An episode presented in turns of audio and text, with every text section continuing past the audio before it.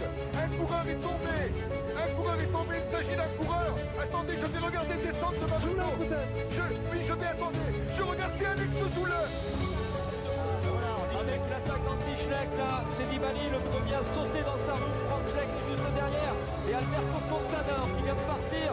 Lance Armstrong est lâché. Lance Armstrong est lâché. Et il est comme on dit, euh, dans les milieux cyclistes, alors que tout le monde le.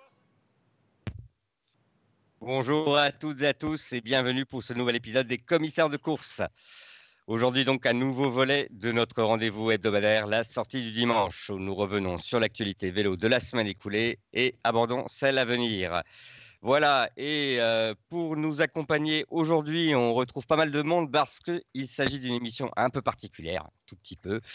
On va pas non plus trop s'armousser, mais il s'agit de la première année, des un an donc de euh, notre émission, un an déjà. Voilà, euh, eh bien, que de chemin écoulé, euh, parcouru depuis. Donc voilà, donc nous retrouvons aujourd'hui pour nous accompagner pour cette émission spéciale Charles. Salut Max, bonsoir à tous. Cédric. Bonsoir tout le monde. Benjamin. Coucou. Théo. Bonsoir à tous. Et enfin Baptiste. Salut Max, salut tout le monde. Et voilà, bonsoir à vous, chers commissaires. Nous avons euh, une actualité euh, assez riche euh, à aborder donc cette semaine, surtout avec ce qui s'est passé cette semaine, ce week-end, pardon, le premier monument de l'année, et, on commence à voir une certaine tradition qui s'installe avec encore une victoire d'un coup de step, encore une victoire d'un Français sur les terres italiennes. Et ça commence à devenir une étrange habitude. Est-ce qu'on on est en train d'entrer dans une nouvelle ère avec donc cette victoire de Julien Alaphilippe, Benjamin? Ben écoute, une nouvelle ère, je sais pas, peut-être le prolongement de l'ère Quick Step, mais c'est vrai que ça fait penser de plus en plus à cette équipe parce qu'elle était, il y a de cela quelques années, à l'époque de la Mapei, où les classiques étaient leur, leur territoire euh, avec Bartoli, Bettini, et sans parler des Flandriennes. Là, ben, forcément, euh, Alaphilippe remporte euh, Milan-San Remo, une, bonne habitude des Français de remporter des monuments. Et Julien Alaphilippe, on se demande où c'est qu'il va s'arrêter. D'ailleurs, pour, pour vous dire, chers, chers écouteurs, je ne sais pas comment on dit, chers spectateurs, là, on a dû lancer l'émission en plein milieu d'un débat sur la saison 95 de Laurent Jalabert, donc forcément, ça, ça fait parler. Oui, Charles, qu'est-ce que tu veux rajouter là-dessus Cette démonstration? Bah, moi, il y, a un point qui m'a vraiment marqué par rapport à la victoire de la Philippe hier. Enfin, c'est pas forcément la, démonstration physique ou quoi que ce soit. En fait, c'est ce petit moment où, lorsqu'il passe le pot de jeu en tête, il voit qu'il est suivi, il se cale direct dans les roues. Enfin, je trouvais que tactiquement, c'était un vrai coup de maître et, que l'année dernière, il l'aurait pas fait. Sent qu'il y a une espèce de, maturité par rapport à ça et j'étais impressionné du coup le fait qu'il se cale direct, qu'il bouge plus après, qu'il ressorte dans la roue de, de Moritz, je crois c'était euh, à 500-600 mètres de la ligne et qu'il le tape avec tous mm. les autres cadors derrière sans faire un effort superflu par rapport à d'autres comme Trentin qui s'est un peu cramé ou comme Sagan qui est aussi allé chercher des mecs. Enfin, je trouvais que tactiquement en fait c'était parfait. Euh, je crois quand même sur les commentaires euh, parmi les commentateurs de, l'équipe, certains ont cru qu'il avait eu un, petit problème mécanique pour qu'il se retrouve comme ça très vite euh, en queue de groupe. En fait, c'est vrai qu'il a eu réussi à, se faire parfaitement oublier à ce moment-là. Euh, Théo? Bah, comme les autres, bah, impressionné par la victoire d'Alaphilippe, surtout que ce n'était pas forcément le registre dans lequel on l'attendait. Euh, il avait déjà fait podium euh, sur cette course euh, il y a deux ans maintenant, si je dis pas de bêtises. C'est bien ça. et il était battu au sprint par Kwiatkowski et Sagan. Et donc dans le groupe qu'il a, a, battu cette année, il y a Kwiatkowski et Sagan. il y a aussi peut-être Philippe qui a légèrement changé de registre. Il a l'air un peu plus, un peu plus costaud et un peu plus, un peu plus puissant. Peut-être qu'il aura moins de giclettes, mais en tout cas, il s'est préparé spécifiquement pour ce Milan-San Remo et, et ça l'a fait pour lui. Baptiste.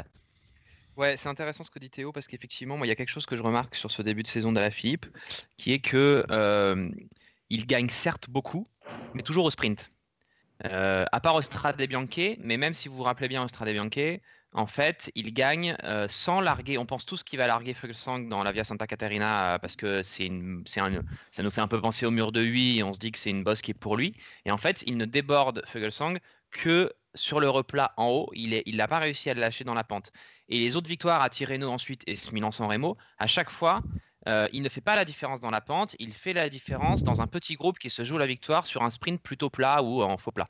Et je trouve que c'est une évolution dans la carrière d'Alaphilippe, effectivement, euh, qui est que quand il est dans cette situation de devoir régler d'autres mecs pour gagner une grande course, cette fois-ci il y arrive, contrairement à avant, il n'a plus besoin d'être le plus fort et basta, même s'il était très fort, mais s'il avait été vraiment plus fort que les autres euh, à Milan-San Remo, je pense qu'il se serait débarrassé de tout le monde dans le podio et que euh, voilà, ça aurait été course pliée. C'est ce comme ça qu'on s'attendait à ce qu'Alaphilippe remporte la course, pas forcément en réglant un groupe de euh, une dix douzaine de personnes.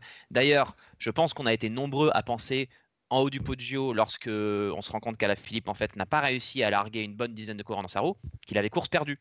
Et c'était pas le cas puisque malgré tout, il a été quand même le plus vite au sprint. Donc voilà, il y a effectivement peut-être une évolution dans son approche de, carrière. Je tiens à dire aussi que euh, quand Alaphilippe a fait deuxième de la Flèche Wallonne et de Liège-Bastogne-Liège pour la première fois de sa carrière, c'était quand même déjà il y a 4 ans. Donc ça fait 4 ans qu'à la Philippe, il écume les classiques et les monuments et qui tourne autour. Euh, quelque part, il était temps qu'il remporte un premier monument. C'était euh, juste euh, une, évidence et c'est presque même tardif, en fait, vu, vu le, nombre de places d'honneur qu'il a pu obtenir en 4 ans. Et enfin, Cédric, est-ce que pour toi, bah, tu n'es pas près d'accord sur les, les choses qui viennent d'être dites sur l'évolution, on va dire, de, d'Alain Philippe qui effectivement semble avoir quelque peu changé son registre? Oui, tout a sûrement été dit. Un point qui est peut-être intéressant, c'est qu'effectivement, il a l'air de plus compter ses coups de pédale maintenant. Et euh, Baptiste vient de le dire, en fait, il, gagne au sprint, mais c'est à chaque fois sans, sans... Oui, désolé, j'ai des voisins qui ont, qui ont l'air de, se disputer actuellement. C'est Piti C'est un coloc avec Valverde, c'est ça Euh, et donc ce chien est, en train de marquer son approbation avec tout ce qu'on dit. Et effectivement, il est en train de. Donc à la Philippe est vraiment en train de d'arriver à être extrêmement efficace, un peu comme euh, Valverde, dans le sens où il ne va pas totalement se disperser. Par contre, il y a peut-être un point où je suis un petit peu circonspect, c'est la montée du Poggio, il avait vraiment l'air très très facile. Alors est-ce qu'il n'a pas réussi à, lâcher tous ses adversaires ou au contraire il se sentait tellement fort qu'il s'est dit qu'il pouvait jouer la victoire au sprint, je sais pas, mais en tout cas. C'est vrai qu'on a, on a l'impression moment qu'il marque comme un, temps d'arrêt pour observer finalement euh, ce qui se passe, alors qu'il aurait peut-être pu encore mettre une couche. Euh, l'autre chose quand même, c'est que pour euh, revenir sur, les, sur l'évolution Philippe, c'est vrai que sur le Tirreno, par exemple, il gagne des, des étapes, on va dire, plutôt profilées type Milan-San Remo. Mm. Même un, sprint presque en gros comité, hein, à 60, je crois là où on attendait Viviani, euh, et euh, c'est lui qui gagne. Alors que sur les étapes les plus euh, dures, là où justement on serait attendu à voir un Alaphilippe, celui d'il y a 4 ans par exemple, qui était très très fort sur les Ardennaises, bien, il a beaucoup plus peiné sur les étapes qui ont vraiment construit le classement général. Donc moi j'aurais tendance effectivement à être après, euh, du coup, surtout, à la lumière de tous ces faits, être assez d'accord avec vous. Et, sinon, avant de, passer la parole à Baptiste, Cédric, moi, je sais que tu, tu aussi, as, tu as comment dire, un, petit arrêt particulier aussi sur cette course, euh, savoir finalement ce que tu en as pensé dans le, dans le déroulé général, euh, plutôt que de faire mettre la lumière simplement sur le vainqueur. Alors bon, moi j'ai beaucoup aimé cette édition. C'est quoi la troisième année de suite où on n'a pas une arrivée avec un sprint massif, ou je me trompe? La deuxième en tout cas? Ah non, la troisième. La troisième. Euh, et, donc c'est quand même assez agréable. Je me rappelle de certains débats qu'on avait eu sur le, forum de Vélo Club où on se disait que finalement c'était juste la classique des sprinters et qu'ils ne méritent pas d'avoir leur monument. Et au contraire, l'un des intérêts de cette course, c'est qu'on peut vraiment voir n'importe quel type de coureur s'imposer. Nibali était encore là euh, dans, le, dans, le, dernier groupe après, après avoir été un petit peu lâché. Donc c'était extrêmement intéressant. Évidemment, il y a toujours cette longue procession mais il me semble que les 50 derniers kilomètres où vraiment ça commençait un petit peu à accélérer, à vouloir se placer, ont été quand même assez plaisants. Donc pour moi, c'était vraiment une, excellente journée à regarder cette course. Peut-être que d'autres ont un, avis différent, je ne sais pas, Charles. Ouais, je, me posais une question en fait. Est-ce que cette édition de, de Milan-San Remo, elle a pas sonné le glas des sprinters dans le sens où, enfin, est-ce qu'ils n'ont pas finalement compris que s'ils arrivaient à imprimer un énorme rythme dans le Poggio, de toute façon, tous les sprinters seraient asphyxiés et ils n'auraient aucune chance de jouer la gagne. là, on a vu que quand les 7 de devant, je crois qu'ils étaient 7, sont sortis, ils n'étaient pas si loin les sprinters au sommet du Poggio, mais je pense qu'ils étaient tellement asphyxiés qu'au final ils ont perdu du temps dans la descente, alors que ça roulait pas forcément à fond, puisqu'on voyait que Sagan faisait un peu de mm. patinette, que personne ne voulait faire l'effort pour les autres. Et enfin, c'est cette question que je me pose et je voulais avoir votre avis. Est-ce qu'au final, ce rythme d'enfer, si jamais il, se poursuit dans les années à venir, il va complètement sonner le glas, comme je disais, des, sprinters sur Milan-San Remo Est-ce qu'ils n'ont pas trouvé la euh, recette au final, les punchers? Charles, tu oublies l'ami des sprinters et des autres. Euh, coureurs qui attendent les 100 derniers mètres pour sortir, c'est le vent de face. Ce vent de face qu'on revoit sur nombreuses courses tout au long de l'année, qui n'était pas là sur ce Milan mais soyons-en sûrs, sera là sur deux ou trois des prochaines éditions dans les 7 ou 8 prochaines années. Alors oui, c'est vrai que ça peut jouer aussi. Faut dire qu'on a eu là, cette année, des temps de montée sur le Poggio assez impressionnants. Mais même l'année dernière, alors que euh, le temps de montée de Nibali n'était pas euh, exceptionnel, ben, on a vu que les, sprinteurs étaient, étaient, à la peine. Euh, ce qui se passait, je pense aussi souvent ces dernières années, c'est qu'on avait un Sagan qui faisait figure peut-être d'épouvantail. Et donc, du coup, on n'avait pas forcément envie de visser euh, tellement dans le Poggio parce que le seul sprinter capable de suivre à ce moment-là, c'était lui. Et les années passant, on se rend compte qu'il n'a toujours pas gagné lui en San Remo. Euh, donc il a moins la pancarte et donc du coup peut-être voilà, ça, donne euh, un, final un peu débridé. Je, pense que ça a dû jouer aussi en, partie. Justement, euh, une petite question pour vous. Vous pensez quoi de la performance de Sagan? Qu'on disait vraiment loin d'être au top et qui finalement se retrouve quand même dans le groupe des favoris, mais qui n'a pas de, de jambes suffisantes pour gagner est-ce qu'il a été rassurant quand même. Hein. Alors, euh, je ne suis pas tout à fait d'accord avec toi, Baptiste. Euh, il, vraiment, dans le podio, je crois que c'est le deuxième plus fort. C'est lui qui ramène le groupe sur, euh, sur Philippe. Et lors du sprint, c'est surtout qu'on a l'impression qu'il gère très mal. Il a un très gros développement et il met beaucoup, beaucoup de temps à démarrer. Mais à la fin, en vitesse pure, c'est lui, c'est lui le plus rapide. Donc, oui, c'est pas le, plus grand Peter Sagan, mais il n'était pas, pas si cramé que ce qu'on pouvait penser après son Tirreno en demi-teinte. Quoi. je crois que Sagan, il a un problème avec cette course. Hein. Je crois qu'il sait, il sait très très bien, euh, il sait très très bien comment la courir, mais il sait pas du tout comment la gagner. Et j'ai l'impression que mentalement, il, il est totalement keblo quoi. Mais vraiment. Je crois qu'il en limite, je pense qu'il n'endort pas et tout. Enfin, c'est, je pense que et je pense que le jour où il la gagnera, s'il la gagne un jour, il prendra sa retraite le soir même, quoi. Parce que c'est vraiment à mon avis la dernière. Parce qu'on le sait, Sagan, c'est quelqu'un qui a assez, euh, euh, qui a pas mal de recul sur son boulot. Euh, et j'utilise le mot boulot à, à, parce que il considère vraiment ça comme un travail et pas vraiment comme un, comme un plaisir et comme une passion. Il, il évoque souvent l'usure, le fait d'en avoir un peu rien à foutre, de gagner toute l'année, etc. Et je pense vraiment qu'un des derniers trucs, il a été trois fois champion du monde, il a gagné par Aérobel, Tour des un des derniers trucs qu'il anime, c'est de gagner ce putain de Milan-San Remo qui est où c'est le coureur parfait pour gagner Milan-San Remo. C'est totalement fou qu'il l'ait jamais gagné. Et je pense que lui-même, ça le rend fou, quoi. Et, on l'a encore vu dimanche. Voilà, il est évidemment, il a quel que soit le scénario de Milan-San Remo, on est sûr qu'il va faire top 5 ça gagne. Et c'est hallucinant qu'il ait toujours pas réussi à gagner. Et je pense que c'est 100% dans la tête. 100%. Quand bien même cette année, il avait sans doute effectivement des jambes moins bonnes que par le passé. Mais voilà, mmh. c'est vraiment mental quoi. Enfin, avec, euh, avec la Zen, c'est quand même un des futurs euh, Flandriens qu'on attend là sur les projets de course qui envoie quand même des signes assez euh, encourageants. Oui. Peut-être un petit mot sur, sur le, le, Belge, justement. Oui, eh bien Charles, comme, pour commencer? Ouais, je crois que Baptiste, moi je voulais parler d'un autre euh, coureur belge si Baptiste veut. Je crois que Baptiste ah, mais, en, toucher un mot. Je te, laisse je te laisse dans deux secondes le dire, mais juste parce que c'est vrai que tu nous as lancé Max sur euh, le, renouvellement, le fait que peut-être il y aurait une nouvelle ère qui s'ouvre avec Philippe. C'était un de nos débats dans, l'intersaison d'ailleurs, hein, que Alaf euh, était peut-être une ère, etc. Et c'est un vainqueur inédit sur un monument. Et dans le top 10, on retrouve Oliver Nassen, Wout van Aert, qui sont des coureurs de classique et de flandrienne qu'on n'attendait pas forcément sur San Remo. Et voilà, eux deux à la Philippe, on est sur des coureurs euh, qui sont, à mon avis, amenés à, voilà, à régner sur euh, les classiques très peut-être dès cette saison et dans les années à venir. Quoi. On est vraiment, effectivement, j'ai l'impression que ce Milan San Remo a ouvert la porte, pas que pour Philippe. Je sais pas ce que vous en pensez. Mais, mais, moi, c'est Van Aert qui m'a bluffé parce que Van il ne faut pas oublier que c'est un crossman et qu'il est sur le pont depuis mi-septembre, depuis les premiers cross aux, US. Et Enfin, ce gars-là, il n'a pas forcément la caisse ou la base pour faire 300 bornes et le retrouver sur une épreuve comme Milan Soremo, qui est peut-être la plus longue du calendrier, être capable de jouer la gagne et ne pas gagner juste parce qu'il bah, il a zéro point de vitesse.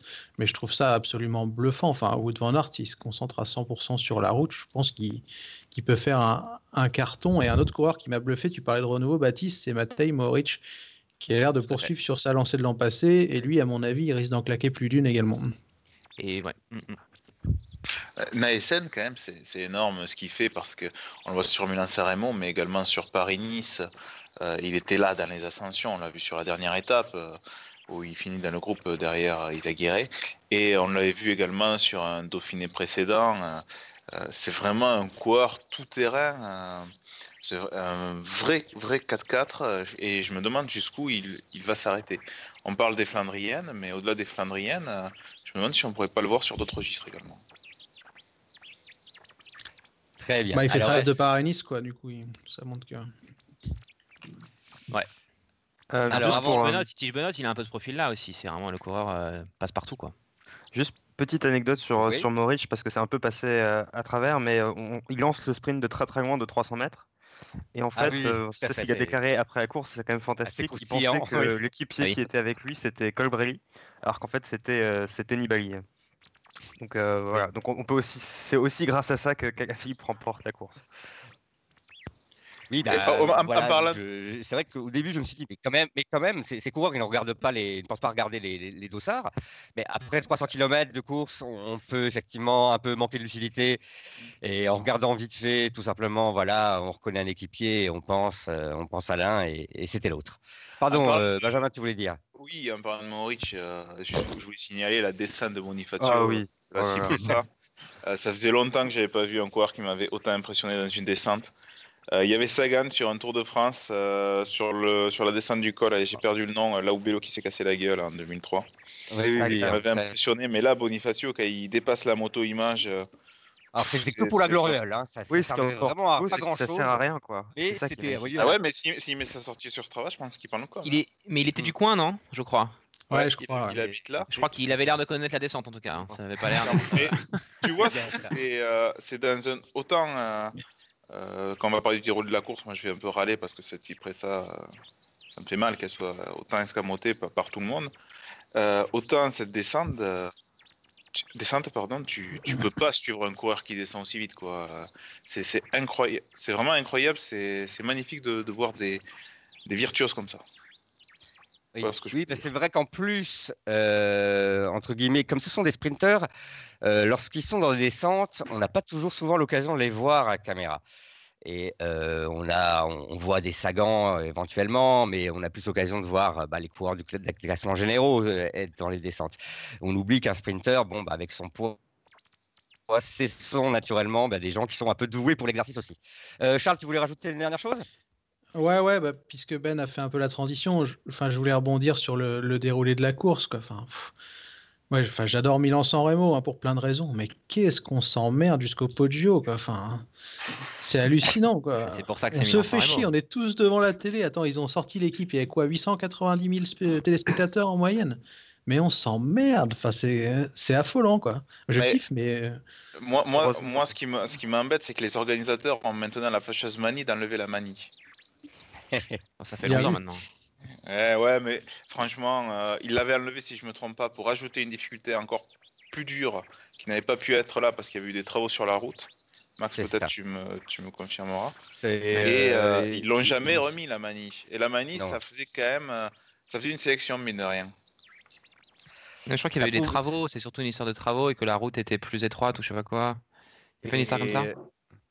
Alors, je, il me semble que ces euh, travaux avaient concerné euh, les, les, deux, euh, les deux montées en question. Hein, puisqu'il y avait aussi la, la, Pompeia, la Pompeiana, qui est donc un, des, un des capis qui est tout près de, l'arrivée.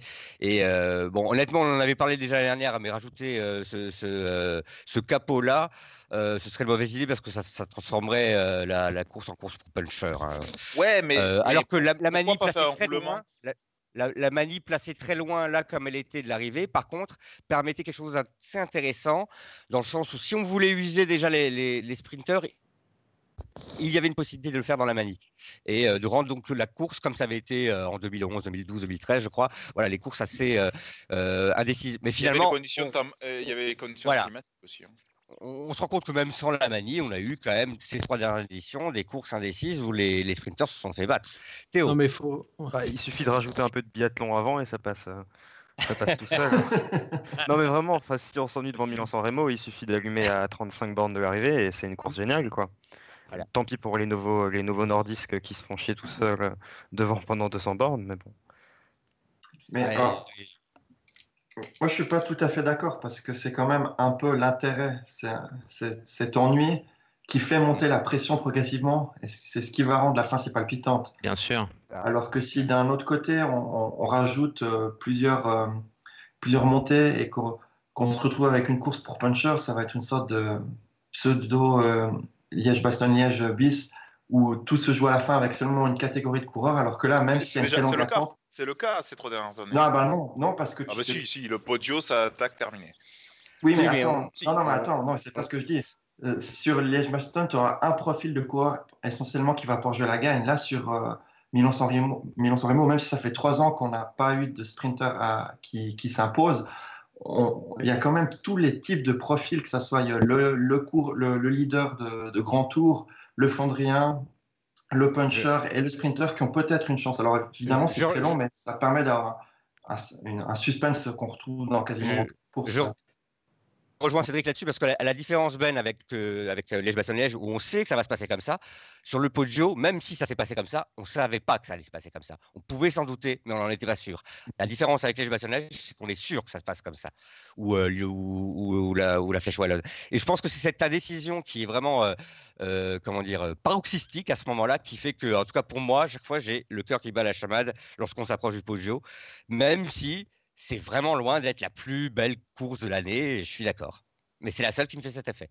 Charles Ouais, je voulais rebondir sur ce que disait Cédric, je suis complètement d'accord. Enfin, vous y trouverez une énorme contradiction parce que tout à l'heure j'ai dit qu'on s'emmerdait comme c'est pas possible, mais moi je veux absolument pas qu'on touche au parcours de Milan-San Remo. Enfin, la course elle est chiante, oui d'accord, mais comme je l'ai dit, je l'adore et je veux pas qu'on y touche. Enfin, c'est la seule qui permet tellement de scénarios différents que rajouter ou enlever quelque chose, ça donnerait la, chance ou la possibilité de, à un certain type de coureur de s'imposer par rapport à un autre. Et ça serait plus possible. Si on rajoute la manie, c'est-à-dire que les sprinters, c'est foutu. Si ah, tu enlèves, pas, pas, forcément. La, la, manie, non. La comment ça s'est passé aujourd'hui hein. Ah, peut-être. À mon avis, avec l'usure, c'est trop compliqué. Et si jamais tu enlèves, je sais pas, la Cipressa, du coup, ça veut dire que tu as de l'usure en moins et que c'est gagné pour les sprinters et ça n'aura aucun intérêt. Enfin, moi, je veux pas qu'on y touche, perso. Bien, bah écoutez, est-ce que je pense que c'est une bonne façon de, conclure hein, le, sujet On a fait, euh, je pense, le, tour de la question euh, avec, cette, euh, avec cette conclusion. Passons maintenant au deuxième grand sujet de la semaine qui était donc les, invitations, les invitations finales pour le Tour de France. on ne s'attendait pas forcément à ce que le verdict tombe d'ailleurs durant cette semaine. Euh, je pense que certaines équipes ont dû être peut-être pris de court ou pris de vitesse. Voilà, et bien, bah, pour lancer ce sujet, je, pense que on va commencer par Théo, euh, qui aura peut-être euh, certaines choses à, nous dire. Le cadeau. Oui, un, beau cadeau. Je sais que tu, suis de, près certaines équipes françaises. La Groupama qui est bien entendu concernée par les invitations. Non, mais si tu veux, oui, je peux lancer le sujet. C'est une... DE, c'est une surprise pour personne. Et même avant, avant la course, Gouvenou, euh, dans, euh, dans des interviews, parlait d'un duel entre Vital Concept et Arkea. Donc, bon, on savait que ça allait se jouer entre les deux. Et euh, il y a plein de gens qui tombent des nues et qui, s'insurgent par rapport à la décision d'ASO. Donc, je rappelle que c'est Arkea qui a été prise et pas, Vital Concept. les deux équipes font un début de saison qui va du quelconque au passable sans, plus. Euh, c'est vrai qu'Arkea a déjà 5 ans sur le tour, je crois, ou ça va être sa cinquième année, il n'y a, jamais rien fait. Et d'un autre côté, il y a Vital Concept qui a un projet un peu, euh, un peu novateur, donc on, pourrait, se demander pourquoi pas laisser sa chance aux jeunes, sauf que le tour, c'est pas juste une compétition, c'est aussi un business, et qu'Arkea a Warren Barguil. Donc voilà, je, je comprends la décision des organisateurs du tour, Vital Concept n'a pas réussi à se rendre indispensable. Euh, oui, c'est une façon un peu dure de présenter les choses, mais euh, je pense que effectivement, c'est à peu près je, pense que c'est ainsi que a dû se motiver les choix des organisateurs. Baptiste. Non, mais en fait, dans ce qu'a dit Théo, il y a un truc qui m'a interpellé. C'est une vraie question. Hein. Tu dis que Vital Concept a un projet novateur. C'est quoi le projet novateur de Vital Concept Ah non, mais je dis ça pour, mettre, pour mettre l'effort un peu, mais bon, c'est une nouvelle équipe euh, qui a décidé, voilà, bon, euh, de beaucoup investir dans la com, qui parle de, son équipe comme d'un club et pas forcément relié à un sponsor. Euh, mais bon, au moins, enfin, c'est une nouvelle équipe avec des, coureurs quand même qu'on connaît un peu. En face, Arkea, ça fait effectivement c'est 4 ans de désert, à part une année Pierre-Luc Perrichon qui attaque tout le temps. Euh, c'est vraiment, enfin c'est assez catastrophique. Euh, donc voilà, on pourrait se dire pourquoi pas laisser la chance à une nouvelle équipe? Je pense que c'est comme ça que les gens qui sont déçus de la décision d'ASO prennent la chose. Non mais je te demande ça parce que bon au-delà de, tout un tas de, choses qu'on peut penser sur Vital Concept ou quoi, moi j'ai un truc qui m'a choqué un peu dans l'interview que Jérôme Pinault donne euh, une fois l'annonce donnée, euh, c'était qu'il disait il n'y a, pas, euh, a pas la place pour de la nouveauté sur le Tour de France. Mais moi, je ne comprends pas de quelle nouveauté il parle. Il a créé une nouvelle, équipe. Non, mais d'accord, il a créé une nouvelle équipe, mais je veux dire, tout le monde peut créer une nouvelle équipe, entre guillemets. Enfin, je veux dire, c'est pas, c'est pas ça la nouveauté de créer une équipe. Et, euh, et pour aller sur le tour, qu'est-ce qu'il a fait cet hiver? Il, il, De son propre aveu, il a recruté des coureurs qui, étaient, qui avaient déjà un CV pour, et qui, qui ont une, une crédibilité sur le Tour de France. Ça n'a rien de nouveau il n'arrive pas du tout avec des nouveaux coureurs et je sais pas moi, il aurait pu former des coureurs nouveaux, arriver des rangs en dessous, etc. Je, ne comprends pas très bien de quelle nouveauté il parle, à part que c'est sa nouveauté à lui, j'ai du mal à suivre. Est-ce que ce serait pas plutôt la, comment dire, une forme d'emballage finalement cette nouveauté euh, pour moi, c'est un peu ça. C'est-à-dire que c'est surtout très cosmétique hein, la, nouveauté qu'il y a autour de Vital Concept. Hein. Faire distribuer des drapeaux aux petits enfants bord de la route, c'est bien gentil. non, mais voilà, donc faut dire les choses clairement. Euh, c'est bien gentil, mais c'est pas ça qui ramène des résultats, et c'est pas ça qui va convaincre Azo de les faire venir sur le Tour de France. Euh, voilà. Cédric, pardon, tu voulais, tu voulais enchaîner. Non, non, je, je crois que Benjamin voulait intervenir d'abord. Oui, juste pour dire euh, par rapport à la nouveauté ben, sur les réseaux sociaux, et je crois que Théo veut, ajouter quelque chose euh, sur ce point, on est tellement en retard dans le cyclisme et encore plus euh, par rapport aux, équipes françaises sur les réseaux sociaux, tout ça, dans la communication, que oui, c'est. Bon, alors pour le moment, c'est drôle, je ne peux pas ce que dire ridicule parce que les résultats ne suivent pas, mais moi je trouve ça très bien que qu'il y ait une amélioration sur ce point-là, parce que vraiment, le cyclisme a, des années de retard et il faut qu'il les rattrape s'il veut euh, amener certaines personnes à, le suivre. Ah, mais je dis pas que c'est pas bien. Un bel emballage, c'est bien et c'est joli. C'est ça peut être le cosmétique, c'est un plus. Mais, mais, euh, l'emballage en dessous, il n'y a pas grand-chose, c'est là que ça... De, voilà. Mais, tu sais, ça, me rappelle, euh, ça me rappelle, bon, attention à la comparaison, mais la Team Sky, quand ils sont, quand ils sont arrivés avec, en disant on, va, tout changer, tout ça, tout le monde s'est moqué d'eux. Et moi, le premier, on se foutait d'eux, tu sais, dès qu'ils ouais, ils disaient Ah ouais, c'est grâce aux nouvelles méthodes d'entraînement. On les voyait sur l'entraîneur après les courses, on disait Putain, mais. Oui, mais c'était du vélo au moins. Alors, leader, c'était Dario oui, aussi. C'est vrai. voilà, Charles. Sylvain Calzati. Ouais, mais, enfin, je, je, suis désolé, je vais encore avoir des problèmes. Mais... Enfin, je rejoins Baptiste. Il y a quoi Il faut encore réfléchir avant de parler. Attention. Non, non, j'assume ce que je dis. Mais euh, enfin, il y a quoi de nouveau chez Vital Concept enfin, Quand j'ai lu l'interview dont parle Baptiste, je me suis dit, mais c'est quoi cette blague C'est quoi cette nouveauté? C'est quoi ce truc novateur? Enfin, ça n'existe pas. C'est juste un élément de communication, en fait, pour faire croire que tu es différent des autres et que c'est pour ça que tu mérites ta place. Enfin, il n'y a rien du tout. c'est quelque chose que je comprends absolument pas. Et pour moi, il se trompe complètement. Enfin, vous parliez de communication et de réseaux sociaux. Oui, les réseaux sociaux, c'est important. Oui, il faut essayer de se créer une fanbase, comme on dit en anglais. Mais dire, si Quickstep, ça marche, le Wolfpack, c'est parce qu'ils gagnent, tu vois. Si Quickstep, ils, font le, le Wolfpack, mais qu'ils gagnent aucune course, tout le monde se foutra de leur gueule. Enfin, faut être sérieux, 5 minutes, la base d'un projet sportif, c'est justement le sportif. C'est pas d'abord tu fais de la com et ensuite après tu vois si tu as moyen de, faire des, de gagner des courses. Enfin, pour moi, tout est pris à l'envers. Enfin, je comprends pas du tout. Mais après, euh, pour ma part, pour euh, revenir sur la section du Tour de France, ce que paie le plus Vital Concept, c'est son recrutement de l'année passée. Parce qu'en Cocard, au début, je vous rappelle, quand Pinot a annoncé son équipe, on parlait des Matteo Trentin, des trucs comme ça, des, trucs qui, ne sont jamais arrivés d'ailleurs. Et il n'y avait que Cocard, c'était une équipe de routiers sprinters, hormis le, pauvre Quentin Paché qui, était bien seul dès que la route s'est levée. Puisque je crois que le deuxième meilleur dès que ça montait, c'était Courtail ou Bago. Euh, alors cette année, ils ont recruté, comme Baptiste l'a dit, euh, Roland, Vichot, Gauthier. Mais c'est même pas des coureurs qui ont euh, une légitimité sur le Tour de France, hormis Roland. C'est des coureurs qui ont une légitimité par rapport aux courses françaises. Parce que Gauthier et Vichot sur le Tour de France, bonjour pour, pour trouver ce qu'ils ont fait qui, ont marqué, qui a marqué la mémoire. Hmm. Alors c'est très bien ce recrutement. D'ailleurs, ça diversifie l'équipe. Et Pinot disait justement dans l'interview Oh, on a écouté ce qu'ils nous ont dit, on a diversifié l'équipe. Mais déjà, on ne devrait pas avoir à lui dire parce que tout simplement son équipe, c'était. Non, mais c'était ridicule. Je suis désolé, quand Quentin Paché, il fait dans les 40 premiers de l'Amstel euh, l'an passé, si je ne me trompe pas, c'est super parce que le gars, il n'est pas du tout entouré. Là, c'était à lui, quand il a construit son équipe, de, la diversifier un peu plus.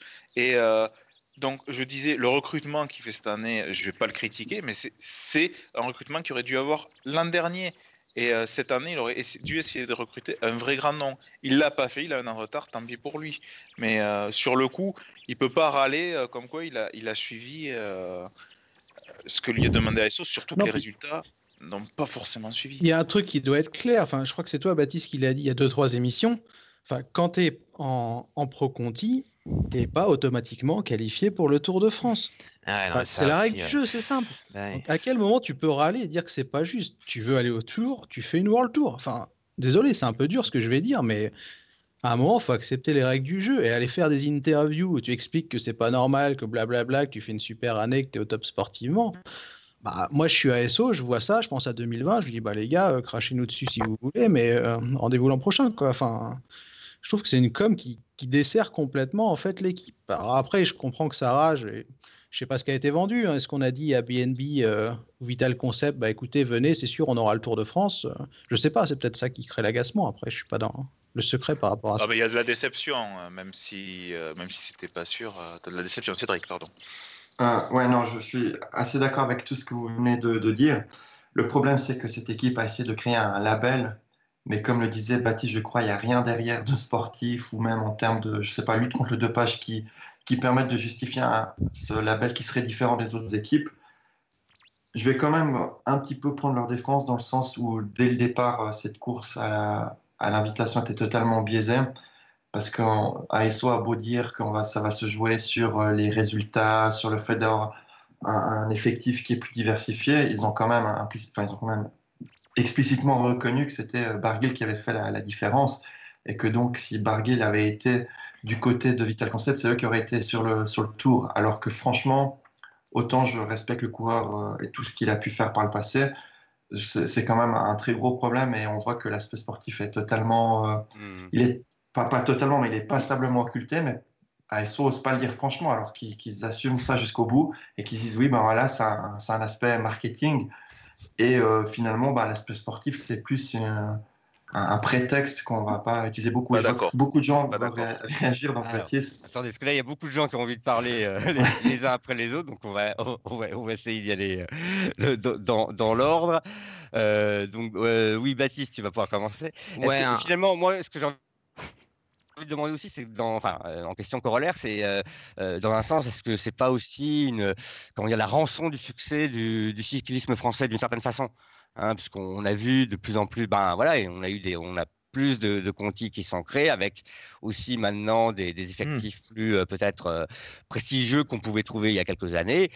Et donc voilà, comme de toute façon il ne peut pas y avoir la place pour tout le monde et qu'il y a un numerus clausus, forcément il y en a qui resteront sur la touche.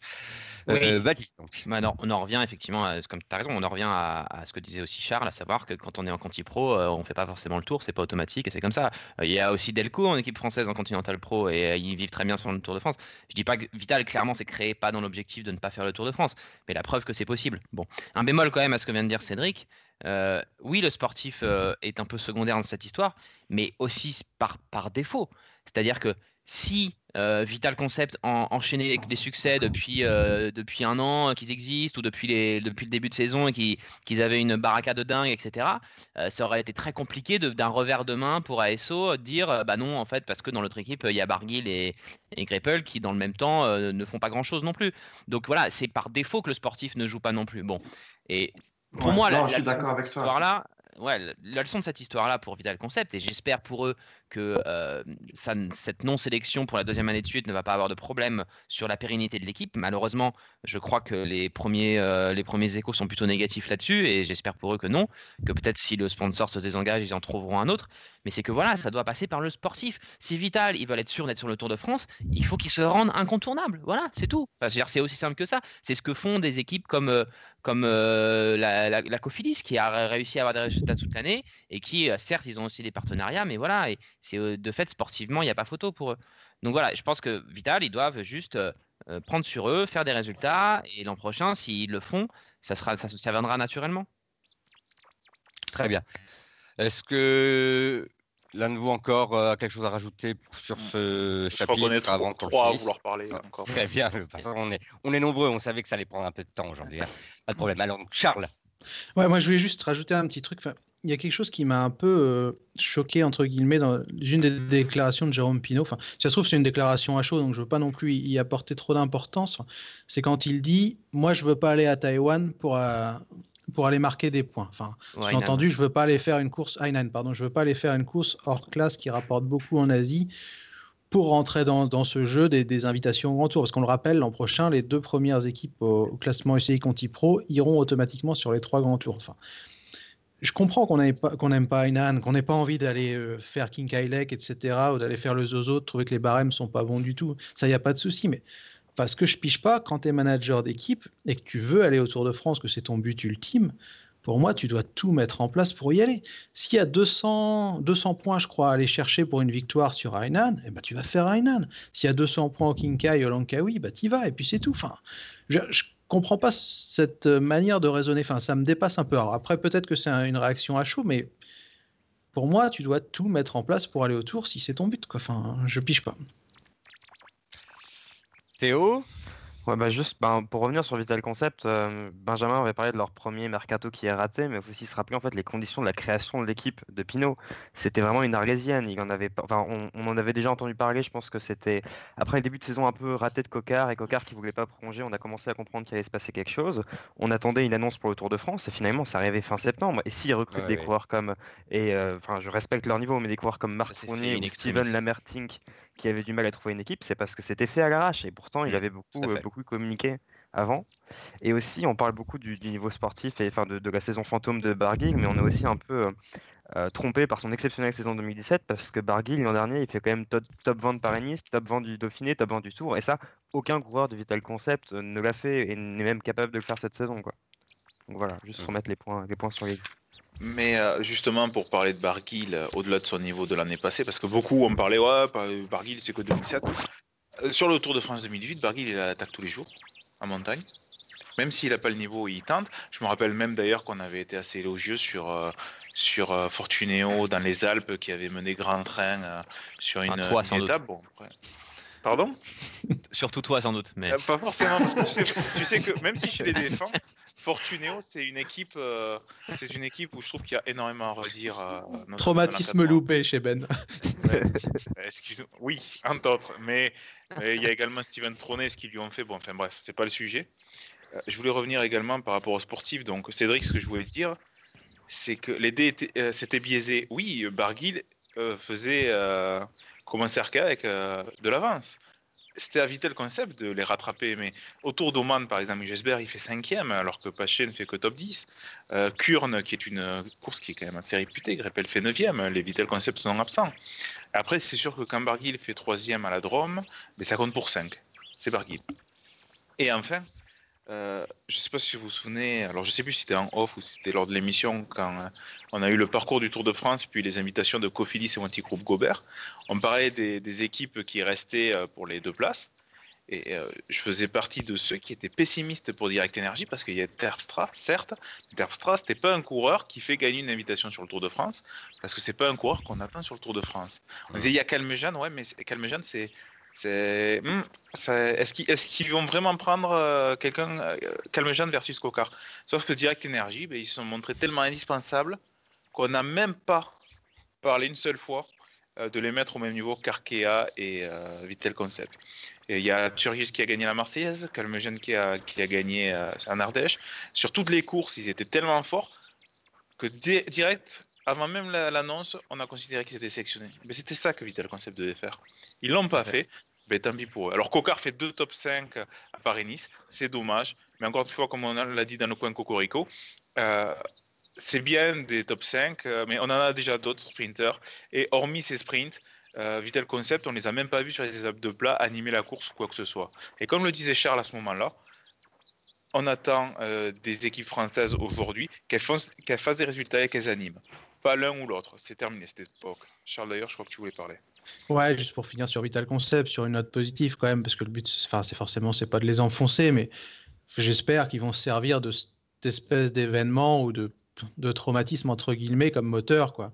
Tu vois, ils vont aller sur le Dauphiné, il y a des belles courses à venir. Ils y pour le gagner sur le Dauphiné. Hein. Aller au charbon, euh, essayer de faire des résultats, rendez-vous indispensable euh, d'ici la fin de saison et soyez autour 2020, quoi. C'est tout le mal qu'on peut leur souhaiter. Enfin. Bien, bon, bah écoutez, je pense que là, on peut donc euh, enfin euh, clore ce, chapitre. Alors, je, sais, hein, il y a beaucoup à dire, on pourrait encore continuer euh, longtemps. on a, je pense, quand même fait le, tour de la question là-dessus. Enfin, jusqu'à la prochaine fois et, l'année prochaine, on verra ce que nous préparera Asso. Bien, alors, pour clore l'émission, bah, je vous propose d'aborder la, principale course à venir euh, dans, la semaine. Euh, donc euh, la, course à étapes qui va se dérouler en Espagne. La Semana Copa et Non? Ah, Oui, oui, on pourrait parler de la Semana Copa Bartali, mais enfin, c'est quand même une, course mineure. Elle a le malheur d'être en concurrence avec une course World Tour, donc celle, dont je voulais aborder, que je voulais aborder, le, le Tour de Catalogne. C'est le 99e euh, Tour de Catalogne cette année quand même. Et comme d'habitude, même si euh, c'est pas forcément la course la plus folichonne euh, de l'année, on retrouve toujours du beau monde sur cette course. Oui, oui, oui. Une oui, on retrouve toujours du bon monde sur cette course. Hein. donc, encore une fois, avec la Movistar qui ramène Valverde et Quintana, pour eux, on sait que c'est une course importante. Du côté de la Quick on aura notamment ben, Henrik Mas, euh, chez euh, Sky, on a une belle équipe avec Froome, Bernal, Sosa, Sivakov. Euh, voilà, chez Bora, on aura principalement bien à suivre le, la rentrée de Maximilian Sarman qui n'a pas encore beaucoup couru cette année, et puis on pourra aussi suivre Maïka. Mitchelton, on a Simon Yates, enfin voilà, Miguel Angel Lopez du côté d'Astana je, je, je, ne sais pas trop quoi. Qui, enfin voilà, je sais que j'ai oublié. Warren Barguil, euh, qui, on le rappelle, en 2017, a gagné deux victoires d'étape sur le Tour de France, c'est le meilleur grimpeur je, pense qu'on s'en souvient tous. Et effectivement, il sera là avec euh, André Greppel. et il n'y a pas euh, Vital Concept, hein, encore une fois. Euh, l'équipe Parker, elle, par contre, ramène voilà, une, grosse équipe. Hein. Il y a la Wanty qui ramène aussi, d'ailleurs, Guillaume Martin avec Zandro Meurice. du côté de la groupe FDJ, on va, on va suivre quand même Thibaut Pinot parce que on se dit que ça pourrait être une course d'une semaine qui pourrait être dans ses cordes. On aura aussi Romain Bardet, Dan Martin, Richie Porte, Michael Euh, enfin voilà, beaucoup, beaucoup, beaucoup de monde. Non, je t'ai plus. Toujours, hein, parce que cette course est vraiment très bien placée dans le calendrier et elle convient euh, vraiment à beaucoup de leaders de Grand Tour. Charles Ouais, c'est marrant cette course. J'y pensais pendant que tu la presse. C'est vrai qu'elle passionne personne en, France. Je ne sais pas si c'est le cas à l'étranger aussi. Alors que pourtant, bah, c'est peut-être la course World Tour d'une semaine qui a le meilleur plateau de l'année. Euh, le parcours, bon, il n'est pas top, ça c'est sûr, mais c'est pas non plus archi dégueulasse comme on peut voir sur certaines autres épreuves. Et c'est l'une des épreuves historiques, puisque je crois que c'est la quatrième course la plus ancienne du, plateau. Donc, enfin, je, comprends pas. Enfin, moi, ça m'intéresse pas du tout. Hein, je le lis, sincèrement, mais euh, d'où vient ce désamour pour le Tour de Catalogne? C'est peut-être ça la question, en fait. Hein. Bah, c'est simple. Si tu prends une euh, course comme Paris-Nice, tu en as pour tous les types de coureurs. Donc les équipes viennent avec des sprinters, viennent avec des punchers, des grimpeurs. Forcément, ben, quand il y a une montée comme Turini, euh, ben, ça pète. Euh, là, si toutes les équipes viennent à grimpeurs, ben, il y a moins de sélection tout simplement. Mais par contre, moi, elle m'intéresse cette course parce que l'année dernière, elle était super intéressante, contrairement aux autres années. C'est vrai. Avec la, la, la Movistar qui avait, qui avait attaqué comme, comme les Kelmés des années 90, ça c'était c'était un retour aux sources magnifique. Mais euh, non, non, franchement, l'an dernier, c'était cool. Mais par contre, toutes les autres années, en effet, euh, montées euh, qui sont pas assez difficiles, des équipes, comme je viens de le dire, avec, des grimpeurs, avec leurs meilleurs grimpeurs, bah, du coup, c'est difficile de faire la sélection et c'est pas très intéressant. Retransmission en bois aussi. Je me rappelle d'une coupure l'an passé là, pour un espèce de tunnel qui était situé à 5 bornes de l'arrivée. Du coup, on savait absolument pas ce qui s'était passé. Enfin, tunnel de 3 ou 4 bornes, je crois, un truc comme ça. C'était celui de Baptiste, non? Puis puis il y a autre chose Voilà. qui rentre en, en jeu progressivement sur ces courses-là, c'est que c'est toujours les mêmes, souvent les mêmes tracés. Les coureurs connaissent de- donc, à force, ils reviennent de revenir, ils, re- ils connaissent par cœur ces montées, savent parfaitement comment les gérer. Et donc, ça, c'est pas non plus quelque chose qui incite à, à créer des, des gros écarts. hein. Ouais, puis comme le dit Kat Maffei sur le chat, il y a énormément de coureurs, c'est vrai, qui habitent en Catalogne, donc ils courent un peu tous à domicile. Quoi. Et, au- et aussi, je pense qu'il y a une recherche de la tranquillité. C'est-à-dire que c'est euh, parce que les coureurs savent que la course est tranquille qu'ils viennent sur cette course aussi. Très bien, très bien. Bah, écoutez, je pense qu'on on va, on va se livrer quand même à un petit, un petit jeu de pronostic pour cette course et, et, on pourra finir ainsi euh, l'émission. On a vraiment largement débordé. Enfin, on avait un peu prévenu hein, puisqu'on avait un plateau un peu plus, euh, comment dire, un peu plus euh, chargé que d'habitude. Euh, voilà. Alors, euh, je ne sais pas qui a envie de se risquer au premier, Théo? Bah, alors, je vais, je vais avoir un favori pour un flop, enfin, mais c'est juste pour donner l'info. Guillaume Martin, il a, il a été blessé cette semaine à l'entraînement et du coup, il est prévenu qu'il allait être, euh, qu'il allait être tout pourri cette semaine. D'accord.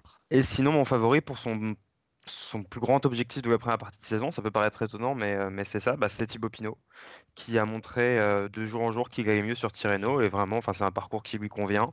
Il a une bonne équipe autour de lui, avec notamment le, le fabuleux Tobias Ludvigsson, donc je vois, je vois Thibaut Pinot très, très près de la gagne.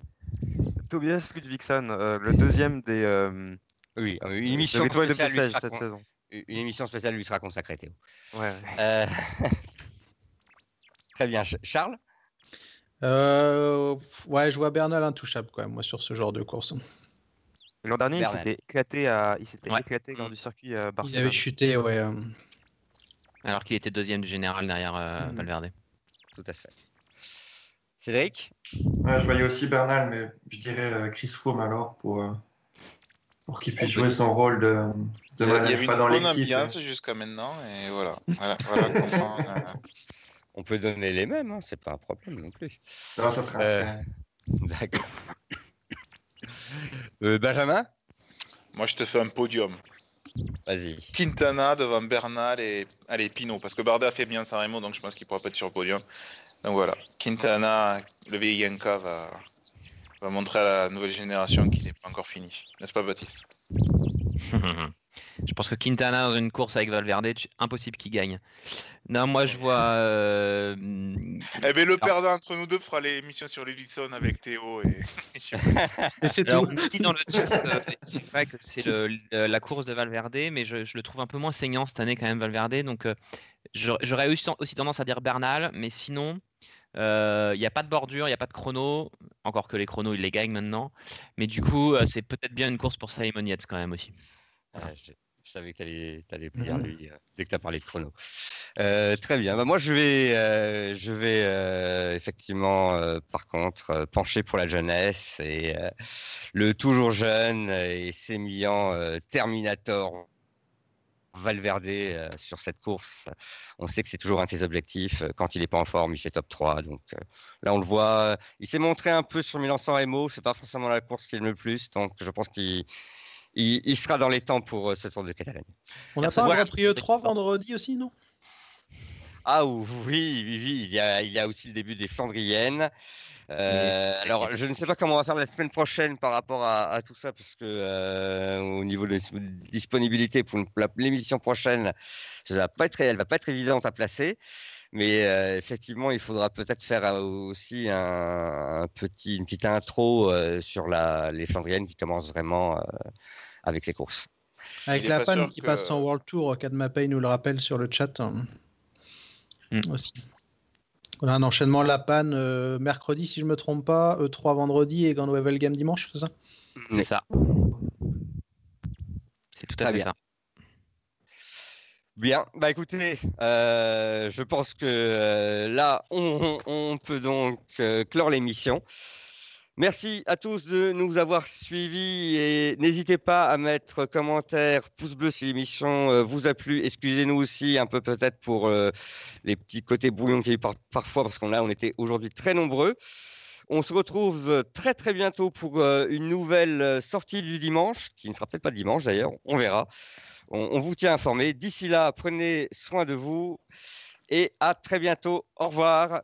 Salut. Au revoir. Sayonara. Au revoir. Bonsoir à